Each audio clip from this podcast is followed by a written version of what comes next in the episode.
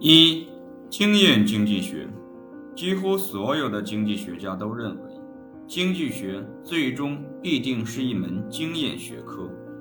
他们关于经济体如何运转的理论，必须与真实世界的事件及数据相连，如有可能的话，再进行检验。但是，如何去做，以及能得到什么含义，经济学家之间则有很大分歧。我们将区分把理论与真实事件相连的四种不同方法：通常经验论、统计分析、古典经济计量方法以及贝叶斯经济计量分析。通常经验论是借助最少的统计手段，通过对真实世界中事件的直接观测，将理论与现实相连的一种方法。你着眼于周围的世界，并确定是否与你的理论主张相符。这是19世纪后期之前大多数经济学家处理经济问题的方式。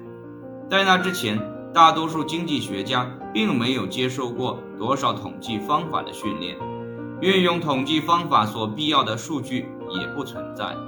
我们现在认为理所应当的很多标准的统计方法尚未得到发展，计算能力也有限。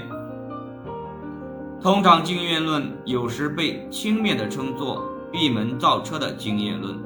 这一带有贬义色彩的术语表达了下列意义：即某人坐在书桌旁开发了一种理论，然后有选择性地挑选数据。和事件来支持这一理论。支持通常经验论的人反对这种描述，原因在于这种方法包含了仔细的观测、多领域的研究、案例分析，以及与经济事件和所研究的制度的直接接触。通常经验论的支持者认为，能够对个人加以训练，使之面对现实世界中的广泛事件，个人能够客观评价他们的理论。是否与那些事件相符？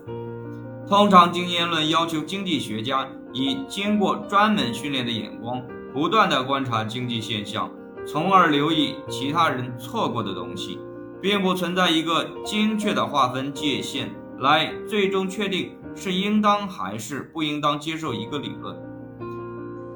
但确实存在一个不精确的界限。如果你预期一种结果，但出现的却是另一种结果，你就应当向理论提出质疑了。研究者为他或他自己的诚实度设置了分界线。统计分析方法也要求着眼于现实，但是他强调能够被量化，从而能面对统计度量和分析的事件。其关注的焦点通常放在统计分类、度量。以及描述经济现象上，这种方法有时被戏称为没有理论的度量。该方法的支持者反对这种描述，认为它只不过是考虑到很多理论中的可能性，并允许研究者选择最相关理论的一种方法。他们声称，这种方法能够预先预防考虑理论引导对数据的解释。统计分析方法与通常经验论非常相似，但是与通常经验论不同，统计方法运用任何可以利用的统计工具和技术，从每一组数据中得出的全部认知。它并不试图将数据与理论相连接，取而代之的是，它让数据来说话。随着计算机技术提高了研究者从统计上分析数据的能力。通常经验论方法与统计分析方法就分离了。古典经济计量方法是一种将理论与数据直接相连的经验分析方法。研究者通常的敏感性或者他对现象的理解，在实验分析中只起着非常小的作用。古典经济计量学家只不过是能够使数据对理论进行检验的技术员。这种方法是利用了古典统计方法来从形式上检验一种理论的有效性。经济计量方法形成于二十世纪三十年代，现在它是现代经济学系所讲授的最具有代表性的方法，其历史是本章主要关注的内容。贝叶斯方法直接将理论与数据相连，但是在任何统计检验的解释中，他所采取的观点都是检验并不是确定的。他以统计学的贝叶斯方法为基础，该方法并不是将豁然性法则作为一种客观法则。而是作为主观信仰程度来加以探讨。在贝叶斯分析中，统计分析不能用来确定客观事实，它只是得出主观判断的一种辅助手段。因此，研究者只不过是运用统计检验来修正他们的主观看法。贝叶斯经济计量学是通常检验论的一种技术扩展。在贝叶斯经济计量学中，数据与数据分析。并不回答问题，他们只是辅助研究者进行判断的工具。这些方法并不完全相互排斥。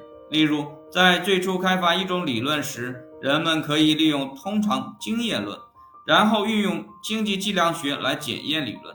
类似的，贝叶斯分析要求研究者借助一些可供选择的方法，例如通常经验论，得出他们自己偏好的结论。然而，统计学的贝叶斯方法与古典解释是相互排斥的。每个研究者最终选择一种或另一种技术，不仅影响经济体本身，而且影响经济学家用来分析经济体的方法。因此，计算机技术在经济学家接近经济体并进行经验研究方面具有重要的影响，就不足为奇了。正如一位观察家所指出的。如果汽车经历了与计算机同样的技术进步，法拉利将只卖到五十美分。这还不能改变你的驾驶习惯吗？计算机无疑改变了经济学家的经验检验，未来它会更加如此。在一些情况下，技术仅仅使得我们在做的事情变得更加容易做了。例如，统计检验现在能够借助计算机在形式上得到完成。具有更复杂力学的递归系统正在寻找更多的观众。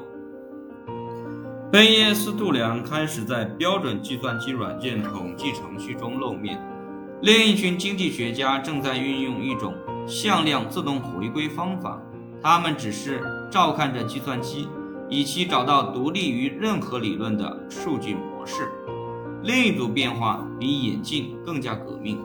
最近，一群实验经济学家一直在更多的关注于代理人建模，这些都是模拟，其中不同种类代理人的地方化的个人最大化目标被具体化和模型化，但是结果被加以模拟，以确定继续存在的策略，而不是通过演绎来确定。在这些模拟中，允许个人逐步建立制度并进行联合，并提供了一个与真实世界现象。更加接近的相似物。我们了解到的另一种变化是发展与利用一种被称作宏观经济模型校准的方法。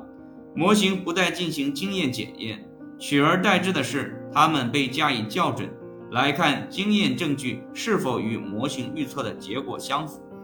在校准中，除简单的动态时间序列平均数之外，也强调简单的一般均衡模型的作用。其参数是通过内省确定的。作为经验研究的一个主要目标，统计上的适合明确被否定。就校准所准确表明的内容而言，存在着争论。但是如果一个模型不能被校准，它就不应该被保留。最后一个变化是经验研究的自然实验的方法的发展。这种方法利用来自直觉的经济理论，而不是结构模型，并且运用。自然实验作为数据点。